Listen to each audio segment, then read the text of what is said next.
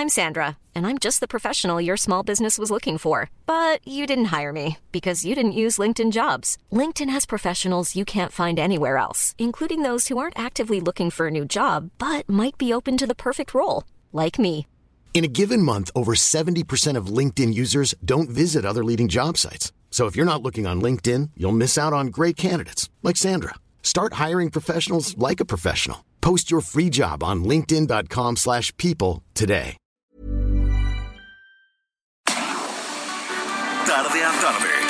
Necesitas saber de forma ligera, con un tono accesible. Solórzano, el referente informativo.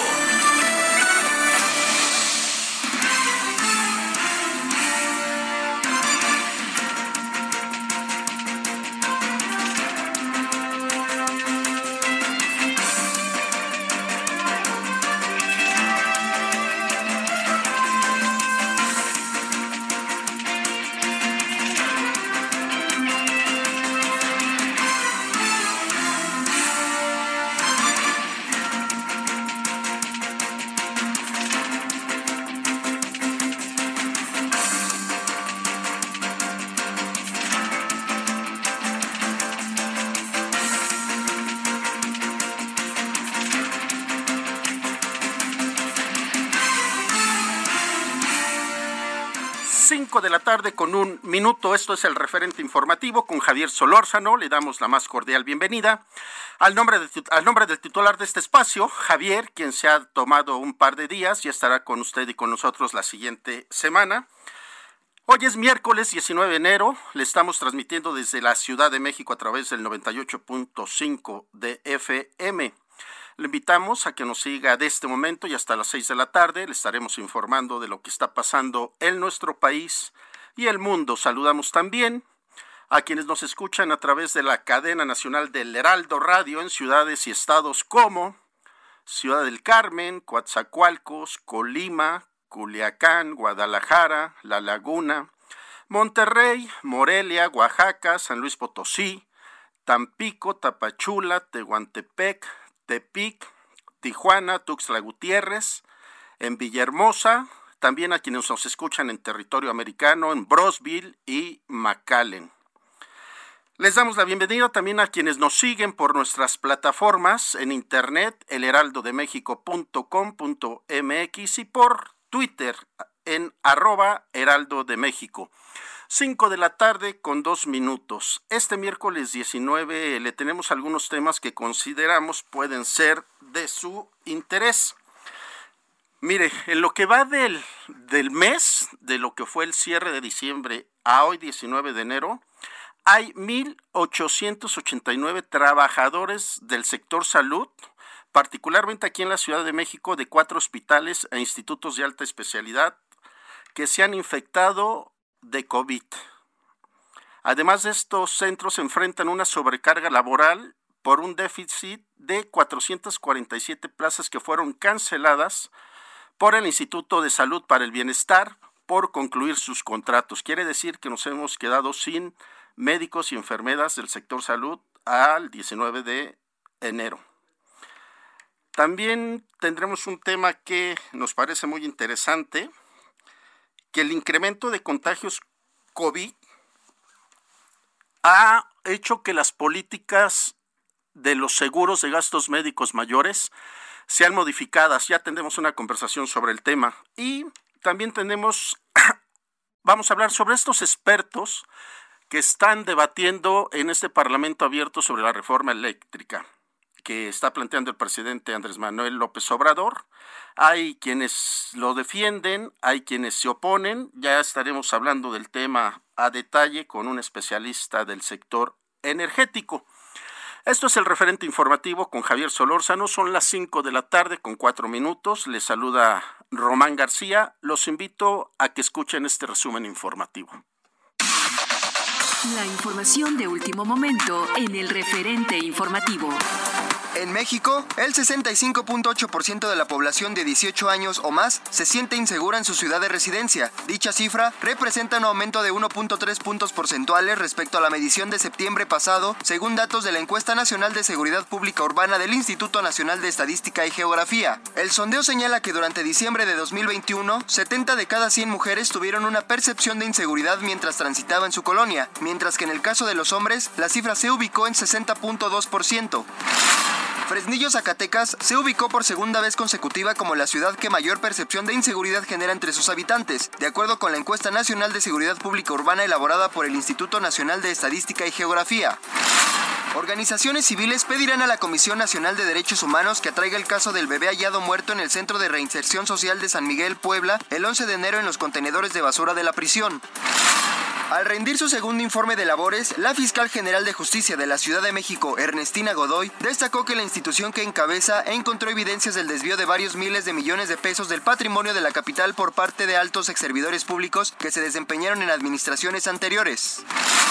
Ernestina Godoy, fiscal de la Ciudad de México, informó que hasta el momento se han logrado acuerdos reparatorios con el 80% de las víctimas directas e indirectas del colapso de la línea 12 del metro, que dejó un saldo de 26 muertos y 98 heridos. Al rendir su segundo informe de labores en el Museo de la Ciudad de México, la funcionaria resaltó que la institución a su cargo asumió el compromiso de encontrar la verdad de las causas de esta tragedia, para garantizar el acceso a la justicia, la reparación integral del daño y la garantía de no repetición. El gobernador de Nuevo León, Samuel García, descartó haber violado la ley luego de haber obtenido un permiso para que él y su esposa Mariana Rodríguez Cantú convivieran con un bebé de capullos durante el fin de semana. Las declaraciones del mandatario se dan luego de que el DIF nacional inició una investigación por el caso. Senadores demócratas de Estados Unidos exigieron al presidente Joe Biden pronunciarse con más fuerza y firmeza en relación a las preocupaciones que provocan las políticas en favor de las energías fósiles de su homólogo de México, Andrés Manuel López Obrador.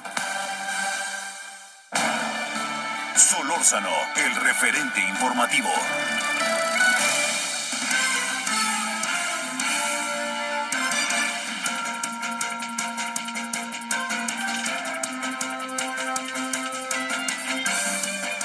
Cinco de la tarde con seis minutos. Esto es el referente informativo con Javier Solórzano. Les saluda Román García en ausencia del titular de este espacio informativo. Y nos vamos hasta Puebla y, ¿por qué no?, empezar con, yo le digo, el pan nuestro de cada día, el contagio COVID. ¿Cómo estás, Claudia Espinosa? Muy buenas tardes.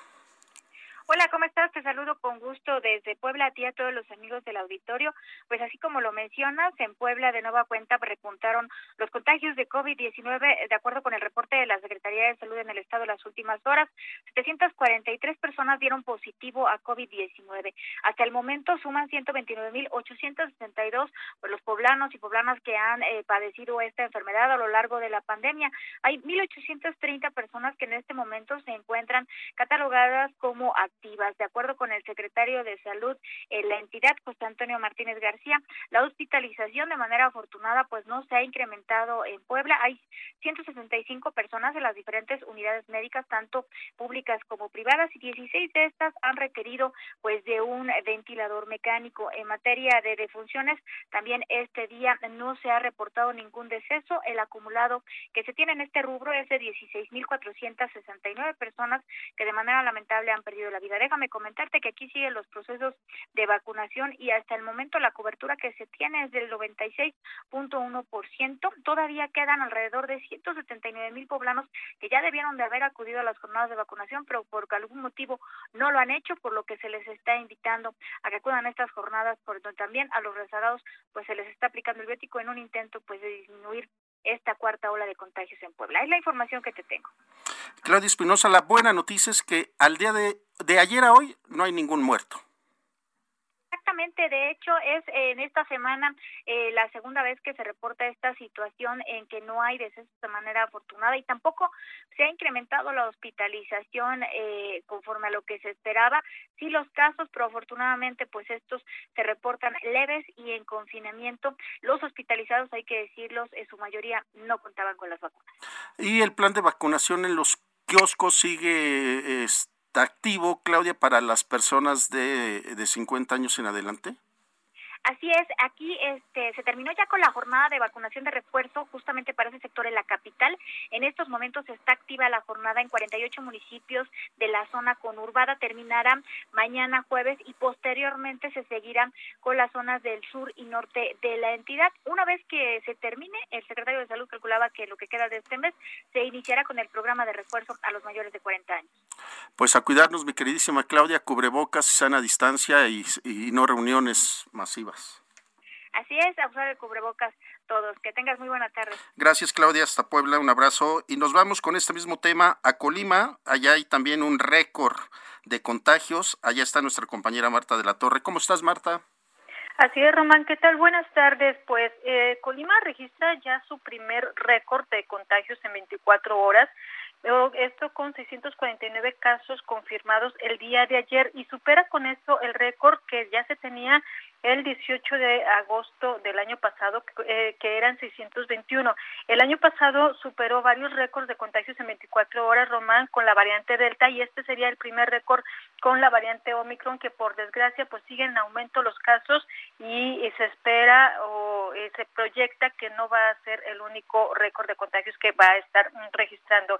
De acuerdo con la información, pues también se tiene un récord de pacientes activos, es decir, los pacientes que están cursando actualmente con enfermedad, con un total de 4.234. Este sería el quinto día consecutivo que se está rompiendo el récord de pacientes activos, Román, porque lo más que había alcanzado eran un poco menos de 3.000 casos también en agosto pasado con Delta y bueno, pues esta cifra también se sigue incrementando. Respecto a los fallecimientos, el día de ayer también se registraron dos. Eh, dos se suman a los tres desde la semana pasada, después de que Colima había sumado, Román, 32 días sin un solo fallecimiento.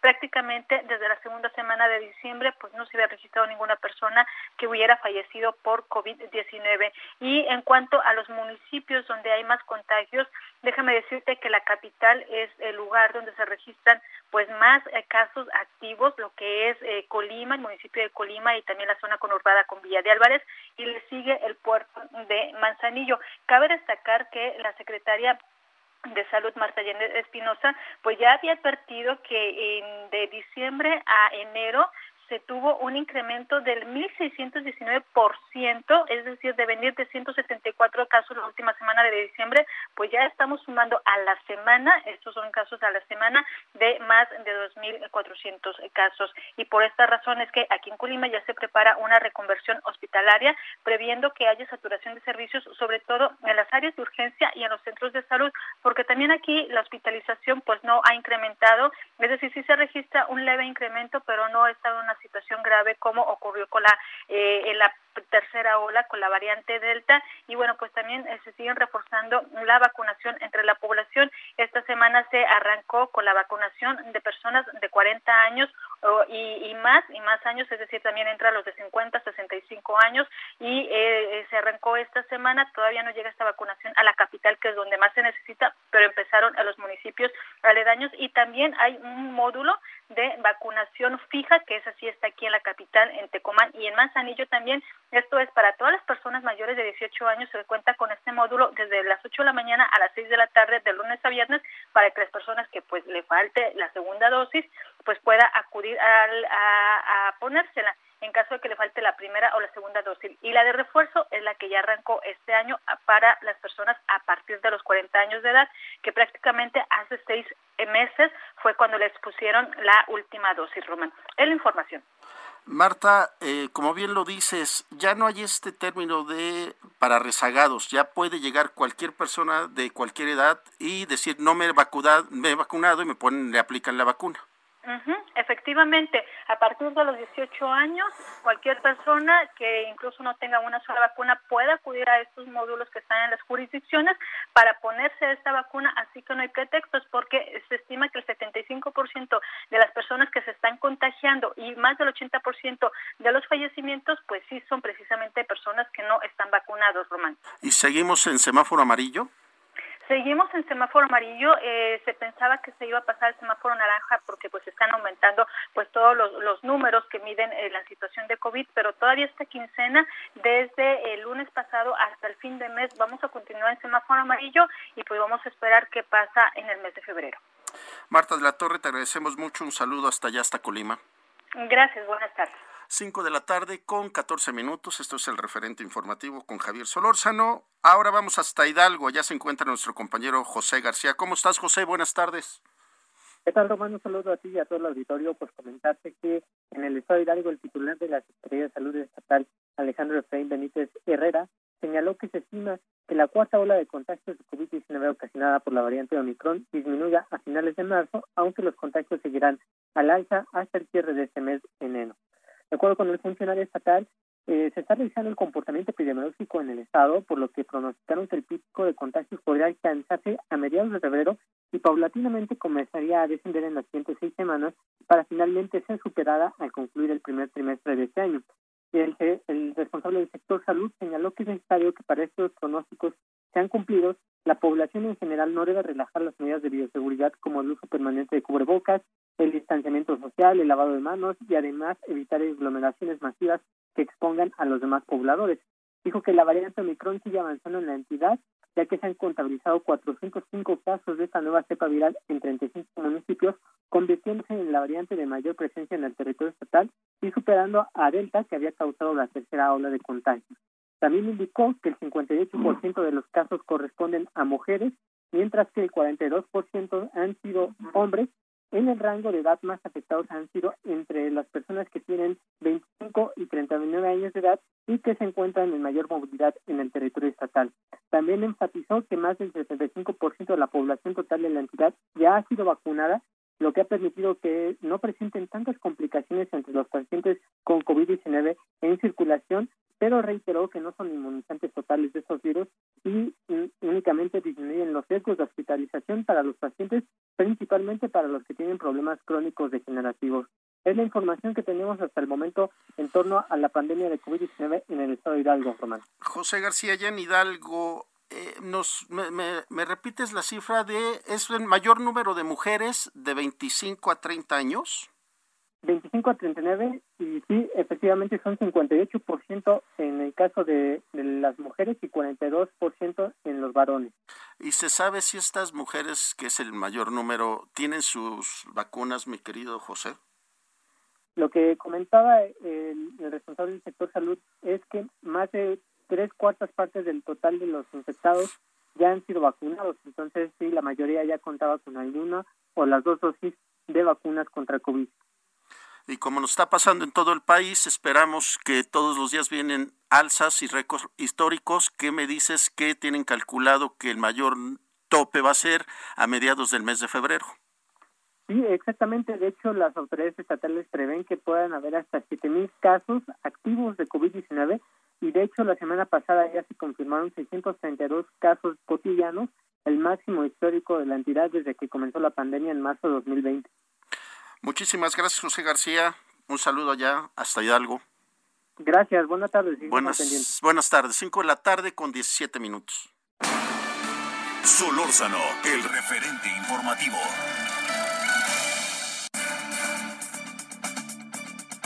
Cinco de la tarde, 17 minutos. Esto es el referente informativo. Le agradecemos al doctor Sergio Gutiérrez. Él es infectólogo que nos tome la llamada. Doctor, ¿cómo está? Buenas tardes. Hola, Roma, buenas tardes. Buenas tardes al auditorio también. Gracias, doctor. Pues eh, quisiera empezar esta conversación con usted planteando esta situación de crisis que se está presentando en el sector salud con los contagios que hay ya en médicos y enfermeras que empieza a ser una crisis de focos rojos. Sí, efectivamente hay un contagio importantísimo en personal de salud que estamos desde las trincheras y efectivamente pues merma la, el, el, número de, de personas a, que estamos aquí, aquí enfrente. Y pues efectivamente el mundo es Omicron, 71.9% de los casos eh, de COVID-19 pues es esta variante. Más contagiosa, afortunadamente menos invasiva, sin embargo el, el, la tasa de, de, de contagios es exponencial. Y es que el número es preocupante, tan solo aquí en la Ciudad de México hablamos en cuatro hospitales e instituciones de alta especialidad de más de 1.899 enfermeras, enfermeros, doctores, médicos que aparte se suman o se sumó un despido hasta donde entiendo el cierre de año, ¿no, doctor? Sí, también hay, hay ese eh, este problema que se está enfrentando y reducido pues eh, el número de, efectivos, digamos. Eh, esperemos que, que sí se aplique la, la, cuestión de, de, pues de acortar el tiempo de incapacidad de los, de los enfermos. Ah, sin embargo, hay un estudio en el que indica que el día 6 precisamente es cuando hay más carga viral, en, es decir, más infecciosos. Sin embargo, pues por la, la, Organización Mundial de Salud acorta el tiempo de, descanso, digamos, a cinco eh, pues, eh, días de, de, inhabilitación prácticamente. Eh, entonces, pues podemos ver repercusión aún mayor. Doctor Sergio Gutiérrez, infectólogo, reiterar este, este dato que nos dice, uno se contagia de Omicron, al día 5, 6 ¿siete es cuando la pasa más mal, aunque ya esté vacunado uno? Eh, no, eh, el periodo de incubación de esta variante es más corto. De hecho, es entre dos días, sí, máximo, eh, versus el variante, variante Delta, que es de dos hasta 14 días.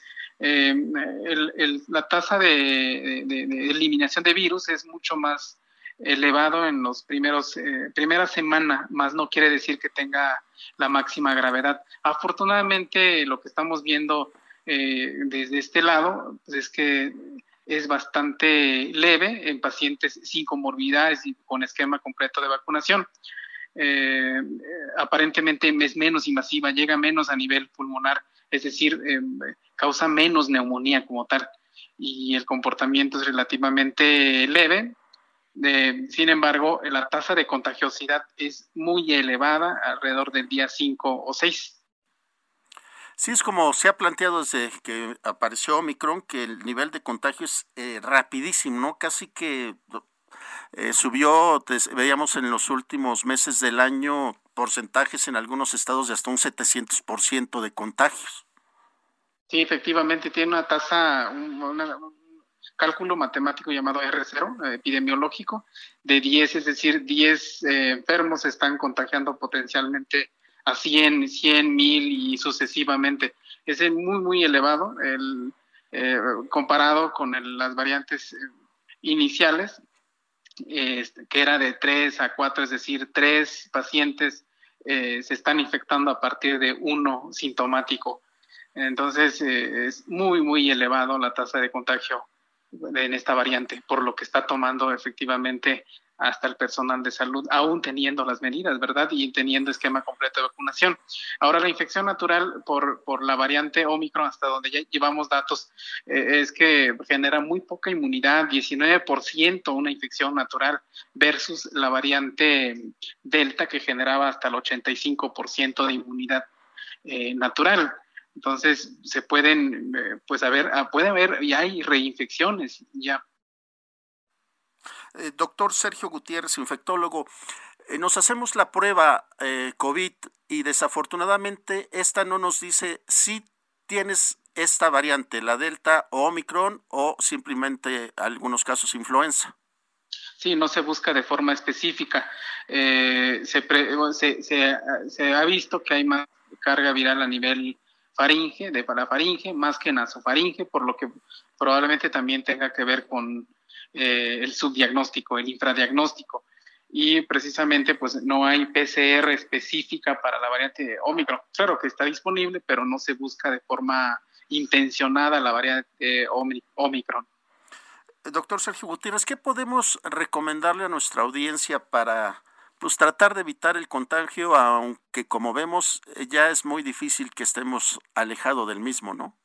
Es correcto, pues continuar eh, eh, sigue más que nunca vigente las medidas que ya todos conocemos, el uso de mascarilla, esto para evitar la, la, la, gran carga viral en la exposición y también pues la, la distancia y la, estar en áreas pues más ventilados, pues eh, realmente eh, todas las medidas ya lo conocemos y obviamente ahí hay unas que, tienen poca o nula utilidad, como son los arcos de sanitización, los tapetes sanitizantes, esas a lo mejor sí habrá que irlo aplazando, este, porque pues no, no, no han ofrecido efectividad en cuanto a, evitar los contagios, pero sí las medidas de la, la mascarilla, el distanciamiento social, eh, importantísimo y obviamente eh, pues el esquema completo, es decir, dos dosis más el booster, el tercer, el tercer, la tercera aplicación de vacuna. Doctor Sergio Gutiérrez, infectólogo, le agradecemos mucho que nos haya tomado la llamada y reiterar sana distancia, cubrebocas que es vital y cuidarlos. Importantísimo. Muchísimas gracias, doctor. Le deseamos muy buena tarde. Buena tarde. 5 de la tarde con 24 minutos. Esto es el referente informativo a nombre del titular Javier Solórzano, quien tomó un par de días y estará de regreso con usted y con nosotros la próxima semana. Le saluda Román García. Es tiempo de hacer una pausa y continuamos con más información en esto que es el referente informativo. El referente informativo regresa luego de una pausa. Estamos de regreso con el referente informativo.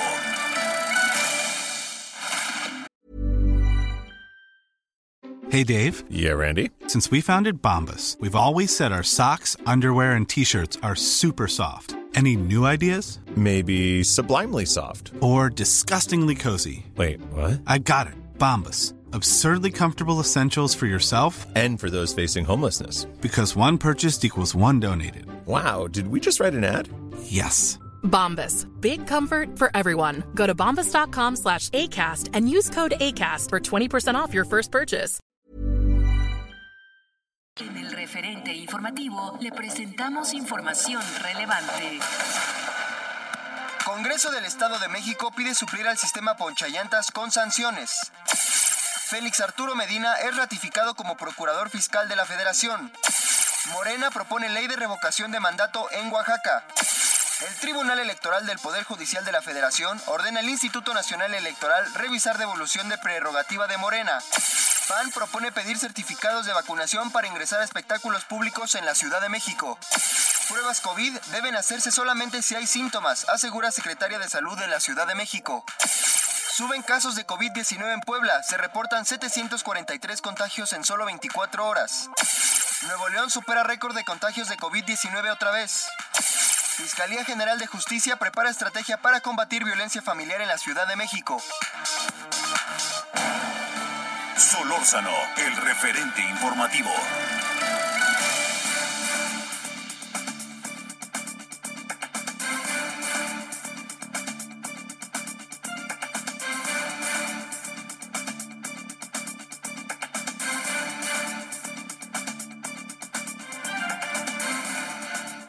5 de la tarde con 31 minutos. Esto es el referente informativo con Javier Solórzano, quien se tomó unos días.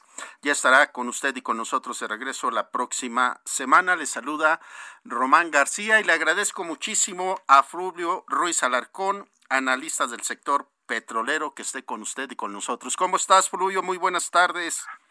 Muy buenas tardes, mi querido Román, aquí con el gusto de, de, saludarte. Pues bueno, vamos a extrañar a Javier, pero bueno, qué bueno que se van los días. Exacto, mi querido Fluvio, y agradecerte que te des un espacio para estar con nosotros y preguntarte qué son estas discusiones del Parlamento abierto sobre la reforma eléctrica, Fluvio. Mira, en, en principio esta figura que de alguna forma, bueno, que de manera, digamos, eh, informal ya se había ensayado precisamente yo diría entre otras con la reforma energética de 2008 ¿no? este y ahora ya está eh, institucionalizada digamos ya es ya, ya es una forma de debatir eh, las iniciativas que se consideren muy importantes no este recordemos hubo por ejemplo parlamento abierto también en torno a la regulación de la cannabis y, de otros temas no entonces me parece que en principio es una es una excelente oportunidad para que se eh, debata en, en forma eh, abierta y con la participación de expertos pues eh, una iniciativa en este caso la iniciativa de reforma energética no porque toca más aspectos que estrictamente el eléctrico que envió el presidente de la República en el otoño pasado no entonces creo que es un ejercicio que desafortunadamente ya se ha dicho eh, no es vinculante, de hecho nunca lo ha sido, ¿no? Porque al final del día eh, quienes deciden eh, eh, cómo si se modifican o no las iniciativas, si de plano se desechan o se aprueban como están, pues son los, los legisladores mismos. Entonces, eh, pero eh, uno esperaría que quienes participan en este tipo de foros pues fueran escuchados y los planteamientos atendidos, no necesariamente seguidos a preguntilla, puede ser imposible también, pero sí que tuvieran relevancia en la redacción final eh, de eh, una iniciativa de ley. Este Fluvio, es decir, el Ejecutivo mandó esta reforma, como bien lo dices tú, es más energética que eléctrica, pero se le ha llamado eléctrica. Aquí citan. porque la eléctrico. Exacto. Invitan a especialistas del sector, eh, a empresarios y van especialistas como tú le exponen a los legisladores las diferentes formas de pensamiento, pero al final ellos con su voto deciden si se aprueba o se modifica. Así es, o sea, este, incluso yo diría el formato no me parece el más afortunado, porque de entrada, y aquí voy a hacer una analogía con lo que me tocó vivir en 2008, ¿no? Aquí de entrada se ubican a favor y en contra. Yo creo que muy poca gente está eh, absolutamente a favor y absolutamente en contra. La mayoría, eh, eh, eh, los que seguimos el tema, yo creo que nos ubicaríamos en medio, ¿no? En mi caso yo te diría, yo estoy globalmente a favor, pero, ¿no? Y habrá quienes, y vamos, no es que habrá, sí hay muchos compañeros que están globalmente en contra, pero, ¿no? Si hubiera ciertas modificaciones, sería aceptable. Y este formato es, eh, yo diría, demasiado, en bueno, no demasiado, es en blanco y negro. Entonces es muy complicado porque de entrada ya las posiciones pues eh, empiezan polarizadas y empiezan a pesar más eh, eh, las etiquetas, los prejuicios que las ideas en sí. Mira, en 2008, en el formato actual son seis, tres a favor, tres en contra. En el 2008, aunque tácitamente todos sabíamos quién estaba globalmente a favor y quién en contra, lo que se discutían eran temas específicos sin una posición predeterminada aunque la hubiera, digamos, no se hacía explícita. Eh, eh, cuando yo fui a discutir el régimen fiscal, solamente habíamos dos identificados con el entonces Frente Amplio Progresista, éramos Mario Di Constanzo, por cierto, y yo, ¿no? Y, enfrente estaban José Antonio Mir, Juan José Suárez Coppel y otras figuras, ¿no? Entonces, pero se discutía el tema eh, en cierta forma sin prejuicios y, es mucho más fácil así buscar los puntos de eh, o encontrar no los, los puntos de, de, coincidencia en este formato no porque ya dice el otro está en contra y yo estoy a favor y entonces es más defender a la iniciativa o atacar a la iniciativa que eh, plantear cómo tendrían que ser eh, los arreglos institucionales en los diferentes eh, sectores, eh, en las diferentes áreas ligadas a un sector tan complejo como el eléctrico. Yo debo decir, es mucho más complicado que el petrolero. ¿no? Eso es un sector realmente complejo eh, por, por su naturaleza misma. ¿no? Entonces sí creo que eh, eh, en esa parte se pudo haber hecho un mejor diseño. Y bueno, yo también espero que, que cambie la actitud, mi querido Román, este, porque les toca a los medios. ¿De qué nos enteramos, sobre todo en los electrónicos? El lunes en la noche, pues de lo que ocurrió en la reunión de gobernadores que eso eh, en términos estrictos pues es de lo menos relevante conforme a la naturaleza del Parlamento. Yo pregunto quiénes saben quiénes debatieron el foro 1 propiamente del Parlamento abierto. Creo que muy poca gente sabe, ¿no? Este, ni siquiera cuál fue el tema, ¿no? Eh, porque evidentemente cuando se sentaron Nacho Mier y Sergio Gutiérrez y, y los demás gobernadores, pues abordaron eh, eh, el tema de la iniciativa de una perspectiva eminentemente política. De los ahí reunidos, creo que la, sin duda quien mejor conocimiento tiene del tema pues es la jefa de gobierno, Claudia Sheinbaum, por su formación. El resto pues solamente asumieron posturas políticas y el debate propiamente técnico que se supone está en el corazón en la naturaleza profunda del Parlamento abierto, pues quedó perdido. Yo, no vi eh, en los noticieros nocturnos ninguna alusión siquiera a quienes habían participado en, el tema uno que se debatió el, lunes. ¿no? Sí, ese es uno de los grandes temas, Fluyo, como tú dices, el papel de los medios, pero también nosotros desconocemos los personajes que están en estas mesas y, y, y, y ahora sí que los pensamientos que traen para exponer sus ideas. Sí, claro, y por eso quizás habría que acercarse, pero digo, el, el, el, problema es que así está estructurado esto, ¿no? Eh, me parece de pronto muy de autoconsumo eh, del mundo que rodea a San Lázaro, ¿no? Que este creo que se que va a estar permeando poco. Ojalá me equivoque, digo, apenas estamos en los inicios, también por eso eh, es mayor el, el, peso simbólico de las figuras políticas que de los expertos. Digo, yo te puedo decir, ayer participó mi querido amigo, el doctor eh, este Nicolás, y, pues nadie lo o Rosanetti Barrios, incluso la excomisionada Mosera Ramiro, ¿no? Estuvieron ayer, eh, hubo gente de la Comisión Federal de Electricidad, ¿no? Pero creo que el más notado de quienes estaban a favor era Nicolás Domínguez, eh, doctor en física académico de la UAM, pero eh, justo como no son, digamos, atractivos para medios, esa también esa discusión se, se pierde mucho. Ahora, lo que yo veo eh, como eh, problemático también es que eh, sigue habiendo eh,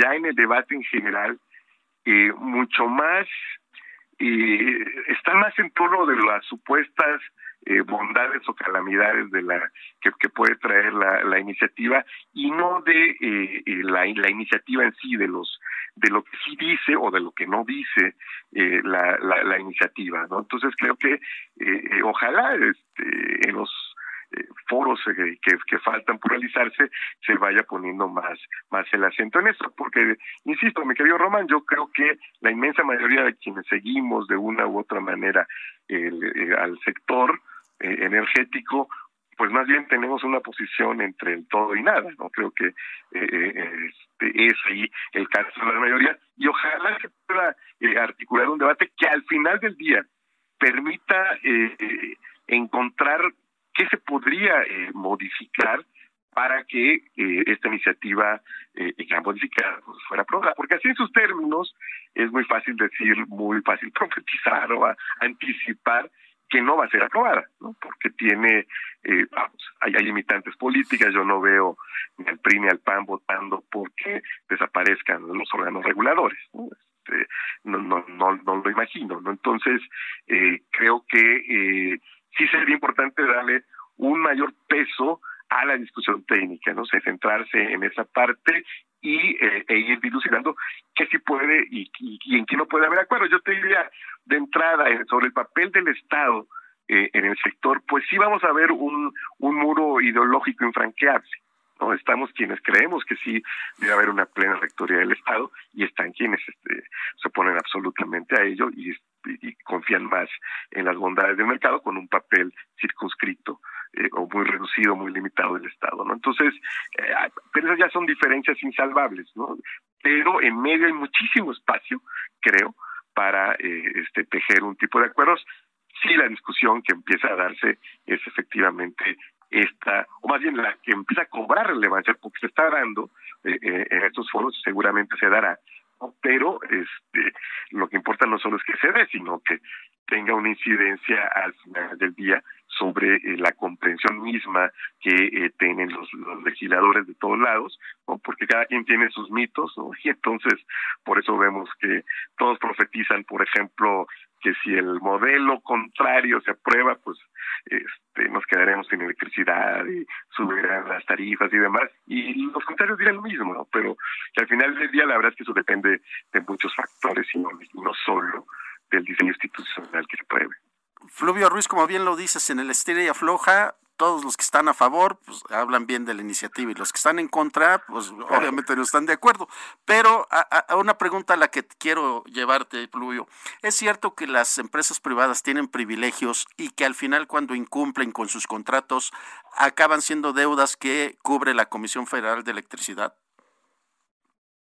Mira, lo que sí es cierto es que el gran mérito eh, o el mérito que sí tiene el que se haya presentado esta iniciativa es que se están eh, discutiendo temas que antes no salían a la luz, como el, el hecho de que eh, había eh, con las políticas eh, gubernamentales eh, anteriores, sí había, yo lo, digo, es una, una voluntad de ir fragilizando la posición de la Comisión Federal de Electricidad. De hecho, era una voluntad expresa, ¿no? En la medida en que se buscaba generar competencia, cuando en realidad no es un sector de en el sector no hay competencia, el sector de eh, la propia teoría económica lo establece, es un sector de monopolios naturales.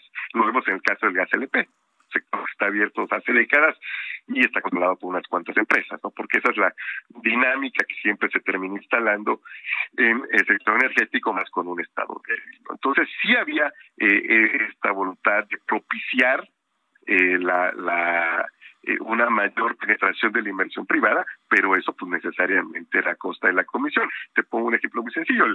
la estructura corporativa de, de la comisión estaba definida en la, la industria eléctrica y ahí se plantea algo que, por ejemplo, eso correctamente quiere subsanar la iniciativa, no la obligación de la Comisión Federal de Electricidad de dividirse horizontal y verticalmente, cuando, por ejemplo, eh, en la misma reforma, vamos, fue el mismo paquete, en el caso de petróleos mexicanos, a Pemex se le concedió, como creo que es correcto, que el Consejo de Administración decida la organización corporativa y hemos visto que desde 2014 que se aprobó la legislación secundaria de la reforma de Peña a la fecha pues la estructura corporativa de Pemex eh, ha variado significativamente por decisión del Consejo. En cambio la Comisión Federal decía no, tenía que, eh, eh, dividirse así.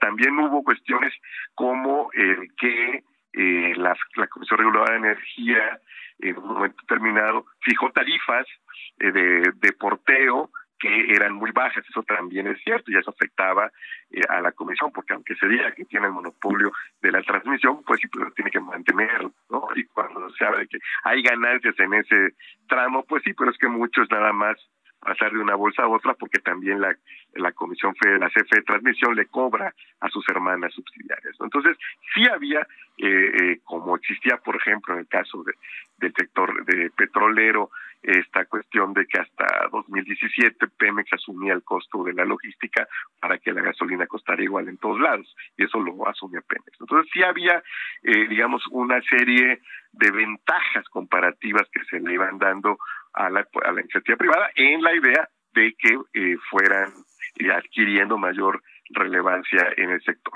Ahora, dicho lo anterior, modificar eso no requiere una reforma constitucional. Si solo vas a cambiar eso, pues se cambian los mecanismos de regular las, las formas de, eh, de construcción, de fijación de, de tarifas y eso se subsana sin modificar eh, sin necesidad de modificar eh, la Constitución. ¿no? La, necesidad de modificarla a mi juicio, y es lo que vale la pena de la iniciativa, es recuperar el control del Estado de todo el suministro eléctrico, o de todos los eslabones que componen al suministro eléctrico, porque eso permite eh, una mayor capacidad de reacción en condiciones críticas, como lo vemos en Europa. No es lo mismo la capacidad de reacción que tiene el Estado español ante el incremento brutal de tarifas cuando privatizó sus empresas públicas, cuando eh, tiene entes reguladores muy frágiles, ¿no? comparado con un Estado como el francés, que tiene un Estado fuerte, una empresa eléctrica pública que quizás sea la mejor empresa del, del mundo y que entonces puede plantarse frente a las directivas europeas para que la población no sufra eh, en la misma medida que la española los incrementos en las tarifas. ¿no? Para eso es lo que sirve este diseño eh, institucional. Un problema que, que, yo veo en la iniciativa es, por ejemplo, que muchas eh, decisiones que tendría que tomar el Poder Judicial eh, se le otorgan como facultades a la Comisión Federal. Por ejemplo, la Comisión, conforme al segundo transitorio, podría decir que sociedades de autoabastecimiento son legítimas y cuáles no. Eso creo que no puede quedar en manos de un operador. Creo que eso es, si me preguntas, mi querido Román, el, yo, eh, más que el, el objetivo de la iniciativa, yo veo que la fase de transición definida eh, eh, en los transitorios es la que tiene eh, ciertos problemas conceptuales, donde se le da a la Comisión Federal a veces facultades que son en realidad propias del Estado, como esta que te comentaba de la, la, la, cuestión legal, o incluso la de fijar tarifas, ¿no? La, recordemos, en este país, vamos, en ningún país el operador este, fija las tarifas eléctricas, ¿no? Jamás lo ha hecho la Comisión Federal de Electricidad. Eh, antes era la Secretaría de Hacienda, ahora es la Comisión Reguladora de Energía, incluso en Francia, Electricidad de Francia no fija las tarifas, las fija también allá se llama Comisión Reguladora de Energía. Entonces, ese tipo de cuestiones ¿no? me parece que es lo que hacen perfectible esta iniciativa, ¿no? Definir eh, con claridad, hacer correspondientes facultades con eh, naturaleza por un lado del gobierno, del Estado, de los órganos reguladores y del operador. En sí, por ejemplo, la planificación del sistema eléctrico nacional, si bien obviamente necesita el, soporte técnico de la Comisión Federal de Electricidad, la responsabilidad última debe seguir siendo de la Secretaría de Energía, como está hoy. ¿no? Este, porque es, es el Estado, insisto, la Comisión es un operador. Entonces creo que esas son eh, cuestiones que se eh, podrían, yo espero que se vayan eh, debatiendo eh, a lo largo de estos y, y sobre todo que no caigan en saco roto, porque yo sí creo que esta iniciativa eh, puede ser eh, eh, viable y se puede aprobar más allá de las cuestiones estrictamente políticas, de si presionar a los priistas o no presionarlos y demás, ¿no? Este, sí me parece que hay un espacio suficiente para que si el debate es serio y los legisladores realmente atienden ¿no? lo que se está discutiendo, pues estos que yo creo son ciertas inconsistencias, pues se puedan subsanar. Fluvio Ruiz Alarcón, te agradecemos mucho. Esperemos que este ejercicio democrático del Parlamento Abierto de la Reforma Eléctrica, como bien lo dices, nos ayude a encontrar mecanismos y formas de construcción que al final nos lleven a unas mejores tarifas. Yo espero que sí, y sobre todo también a, estabilidad, eh, porque mira, mi querido Román, y rápido, lo peor que puede pasar es que no pase nada porque entonces la orientación de las políticas públicas de la actual administración seguirán estando en sentido contrario al diseño institucional heredado. Y eso no beneficia a nadie, ni al gobierno, porque entonces siempre tendrá eh, eh, la incertidumbre jurídica sobre sus medidas, ni a los inversionistas, porque entonces siempre tendrán la incertidumbre en torno al ambiente económico y político para ampliar las inversiones. Y a, nuestro país, eso sí también hay que decirlo, le urge inversión en ese sector porque estamos cada vez con márgenes de reserva más y más pequeños. Rubio Ruiz, te agradecemos mucho. Muy buenas tardes. Muy buenas tardes, mi querido Román. Un abrazo y saludos a Javier. De tu parte, con todo gusto, Fluvio Ruiz Alarcón, analista del sector petrolero. Cinco de la tarde con 50 minutos. Solórzano, el referente informativo. Mucho a Recadero Arias, él es experto en temas de seguros y ex director general de la Asociación Mexicana de Instituciones de Seguros, que desde ayer teníamos esta plática pendiente. Recadero, te agradecemos muchísimo, muchas gracias. Eh, Román, un gusto estar con ustedes. Eh, Cuéntanos qué está pasando con los seguros porque los altos costos de la pandemia del COVID hace que modifiquen sus políticas. Eh, ¿Nos puedes poner al tanto? Por supuesto, con muchísimo gusto, Román. Y yo creo que por eso vale la pena primero dar un poco de información de contexto.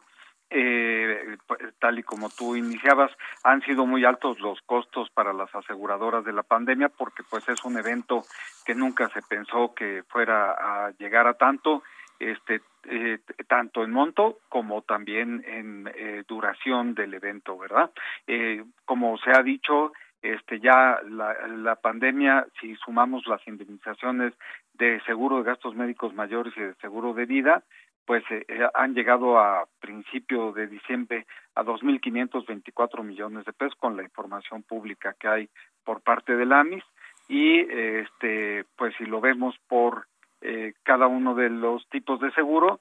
Eh, ya hay 44.785 casos de gastos médicos que han costado 23 mil millones de pesos y 135 mil eh, casos que han costado 31 mil millones de pesos. Esto también si consideramos que en las grandes catástrofes el segundo evento más caro ha sido el huracán Vilma con 2.451 millones de dólares, pero en este caso hay un porcentaje de reaseguro que se recupera por parte de las reaseguradoras internacionales muy alto y eh, al contrario en este evento eh, es muy bajo lo que se está recuperando por parte de las reaseguradoras porque por naturaleza tanto en seguro de vida como el en gastos médicos el, el, el porcentaje de reaseguro es muy bajo.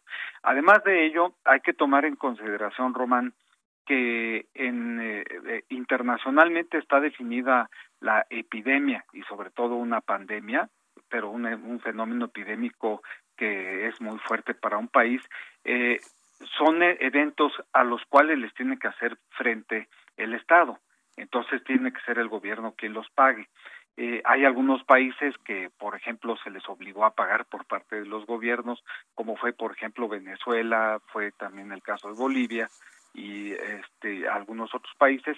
Y, en el caso de México, al revés, había algunas compañías que sí tenían cubierta la pandemia, no obstante esta definición, pero había otras muchas que no la tenían cubierta y pues se dio el caso de que el 99% de las aseguradoras este, en cuanto a volumen de, asegurados, eh, decidieron cubrir, no obstante que podían haber rehusado el pago. Así es de que aquí, pues, el, sector asegurador demostró eh, solidaridad y muy buena fe, como es el caso del contrato del seguro, con sus asegurados. Entonces, como, como contexto eh, está esta situación para que pasemos a lo que está ocurriendo como atinadamente comenta Román y es que pues ya ante la acumulación de los casos pues ya en las renovaciones algunas aseguradoras están tomando algunas restricciones, ¿verdad? Eh, bueno, en primer lugar hay muchas aseguradoras que siguen cubriéndolo sin ningún problema. Hay algunas otras aseguradoras que ya están eh, diferenciando un poco entre si se trata de un contrato individual o familiar de gastos médicos o si se trata de un contrato colectivo y en algunos contratos colectivos eh, están condicionando a que se debe de estar eh, con el esquema completo de vacunación. También algunos, eh, en, algunos casos se está en, pólizas individuales condicionando. Recarero, Fíjate que se nos está acabando el tiempo y la verdad es que tus planteamientos están muy interesantes y no quisiéramos dejar la conversación pendiente. ¿Le damos continuidad el día de mañana a las cinco días? Hasta aquí, Solórzano, el referente informativo.